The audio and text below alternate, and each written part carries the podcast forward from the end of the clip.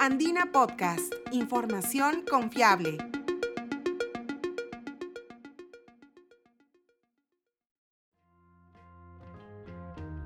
Bienvenidos, soy Ítalo Vergara, periodista de la agencia de noticias Andina.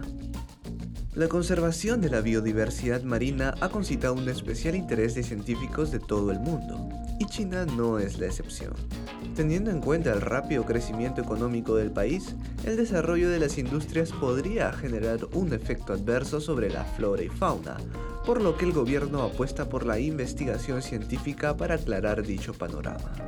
Uno de estos estudios es el que realizó la Ocean University of China y en el que participó la bióloga peruana Rebeca Montero Taboada. El proyecto tenía como objetivo realizar una evaluación de los macroventos, organismos marinos que viven al fondo del mar, en la bahía de Xiaoshu, en la costa norte de China. Esta investigación ya fue publicada y los hallazgos fueron inesperados. Entérate todos los detalles en este episodio de Andina Podcast.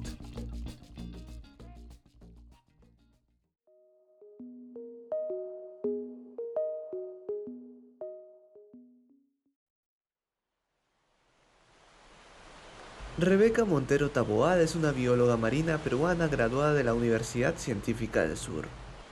En 2018 llegó a China para estudiar una maestría en Ocean University of China. Allí, bajo el liderazgo de la docente Hong Su, participó en una investigación que tenía como objetivo estudiar el estado ecológico de los macroventos, organismos marinos que viven al fondo de las aguas. Esta investigación se enfocó en evaluar eh, la comunidad de macroventos y el estatus ecológico de una bahía, que fue la bahía de Jiayu, que queda en la ciudad de Qingdao, en China. Bueno, en China es un país gigante que tiene muchas bahías donde hay megapuertos, pero Qingdao es una de estas ciudades con un puerto muy importante y que además esta bahía, al ser eh, de tanta importancia económica, eh, está impactada por actividades humanas fuertes como industria del petróleo, hay mucho tránsito de barcos, hay actividad de acuicultura. También al estar eh, ahí a orillas de la ciudad, hay mucha contaminación por lo que es efluentes de, de ríos en los que descargan los desagües de la ciudad, los desagües de las industrias. Y además, esta bahía se caracteriza por ser una bahía semicerrada. ¿Qué quiere decir esto? Que eh, no hay mucho intercambio entre las aguas de la bahía y las aguas del, eh, mar amarillo que quedan hacia las afueras de la bahía, ¿no? Es un ambiente que está sujeto a bastante presión y que no tiene mucho intercambio con, con el medio marino abierto, ¿no? Según explica, los macroventos cumplen una función muy importante dentro de los ecosistemas marinos, pues brindan equilibrio a la fauna de océanos y ríos. Como mencioné, ventos son los organismos que viven eh, en el fondo marino ya sea sobre el fondo marino o en el fondo marino enterrados. Y macroventos es por, hay una clasificación de tamaños del ventos. Microventos, microfauna, que son organismos muy pequeños de menores a 0.1 milímetros, que son bacterias, eh, protozoarios, organismos muy pequeñitos. Mediofauna, que son organismos un poco más grandes, hasta un milímetro. Y macrofauna, que son organismos eh, más grandes, de 0.05 milímetros por lo general, aunque hay cierta controversia sobre los tamaños, y esta macrofauna vendría a ser el macroventos. Son los organismos de ese tamaño, 0.5 a 1 milímetros, asociados al fondo marino. Las muestras fueron tomadas a finales de 2018 en 15 puntos de la bahía, Luego de un exhaustivo análisis, los hallazgos revelaron ciertas contradicciones. Respecto a la, evaluación de cómo era la estructura de la comunidad eh, de macroventos en la bahía, se encontró que principalmente estaba compuesta por eh, el grupo Anélida, principalmente por poliquetos.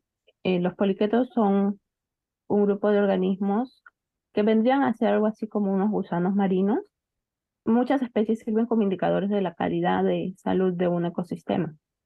Entonces fue interesante encontrar que había más abundancia de esto en comparación a otros organismos del ventos como cangrejos, bivalvos. En esta, como ya mencioné, en esta bahía hay dos tipos de cultivo de, acuicultura. Uno es la almeja de Manila y otro es la ostra del Pacífico. Y se esperaba encontrar que hubiera una abundancia, una dominancia de la almeja de, de Manila, porque en estudios anteriores, años anteriores, se ha encontrado dominancia de esta especie en, en la bahía, ¿no? Sin embargo, cuando hicimos este estudio, se encontró que la dominancia no era de, esta especie, solo se encontró esta especie en, uno de los, en uno de los puntos que se tomaron muestras y fue cerca a la zona de cultivo justamente. Y más bien se encontró presencia, dominancia de una especie de poliqueto que se llama Microneptis oligobranquia, que esa especie es una indicadora de que hay algún tipo de perturbación en el ecosistema. Sin embargo, al hacer más análisis con, con curvas de abundancia eh, biomasa, eh, comparándolas, se encontró que la mayoría de los sitios muestreados no estaban perturbados, no tenían una perturbación, no, no había nada que, que los estuviera afectando, ¿no? Entonces eran resultados un poco contradictorios. Además, se halló que respecto a la diversidad de especies, la estructura comunitaria se veía afectada por cinco variables ambientales, la profundidad del agua, la clorofila A, los pigmentos A, el tipo de sustrato, barro arenoso, y la biomasa de los ventos. Para hacer las mediciones se hizo uso de los índices AMBI y MAMBI, herramientas utilizadas en la ecología marina para evaluar la calidad ambiental y el estado de los ecosistemas bentónicos. A partir de estos ítems, también hubo reveladores hallazgos. Se encontró eso, que no estaba, no había perturbación de la bahía, pero sí bastante presencia de este grupo de, de poliquetos que te mencionaba, principalmente de una especie que puede considerarse tolerante a la contaminación. Luego de eso viene a hacerse los análisis con los índices AMBI y MAMBI. Al hacer este índice, se encontró que eran contradictorios entre sí. El índice AMBI mostraba que había una cierta perturbación en la bahía en casi todos los puntos muestreados, excepto en el punto J12, que está más cerca hacia la zona exterior de la bahía, la zona que está más cerca al mar amarillo. Eh, sin embargo, el índice MAMBI mostraba que la calidad de el estatus ambiental era eh, bueno en general en la bahía. ¿Cuál es la explicación entonces a estas contradicciones? Anteriores estudios han arrojado resultados discordantes. Para este caso, si bien no se encontró una afectación a la salud del ecosistema, los investigadores sugieren que algunas especies, como los poliquetos, podrían estar reemplazando a otras especies que normalmente habitaban en esa zona. Aparte de medir los índices y todo eso, también medimos la diversidad y la riqueza de especies.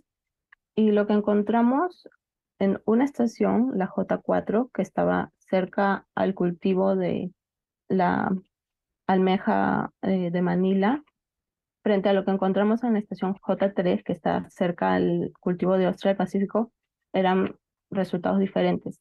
A pesar de que eh, el MAMB había marcado que en estos dos sitios la condición eh, de salud del ecosistema era buena, cuando se veía más profundidad los resultados, se encontraba que había mucha presencia de almeja de Manila en la estación J3. Y también se encontraba una gran diversidad de poliquetos en ese punto, por lo cual, bueno, esa y otras especies tolerantes de poliquetos a la contaminación muestra que había una, un, un impacto de este cultivo de almeja de Manila en este punto eh, de la bahía.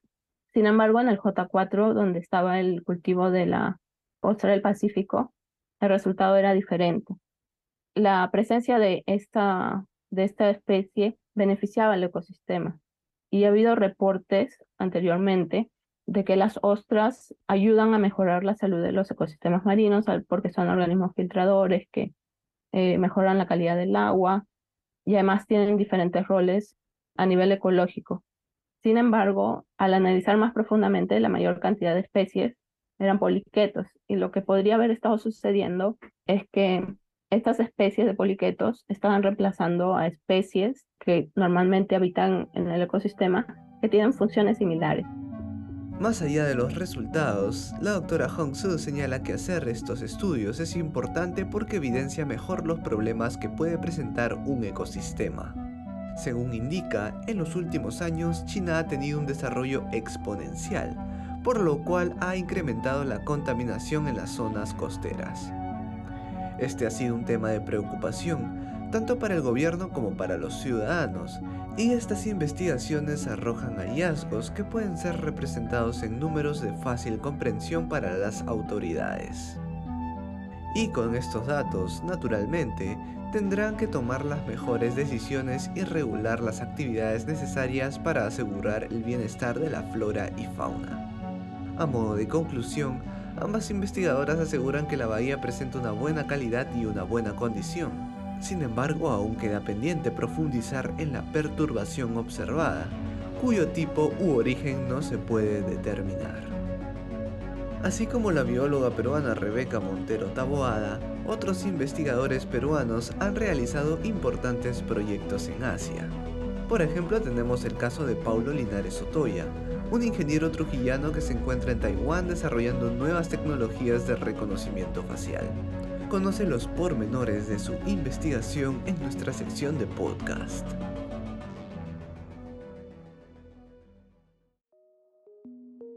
Si te interesan las historias de ciencia y tecnología, visita nuestra página web www.podcast.andina.pe o síguenos en Spotify y SoundCloud como Andina Podcast. Este podcast fue producido y editado por Italo Vergara. Gracias por escuchar.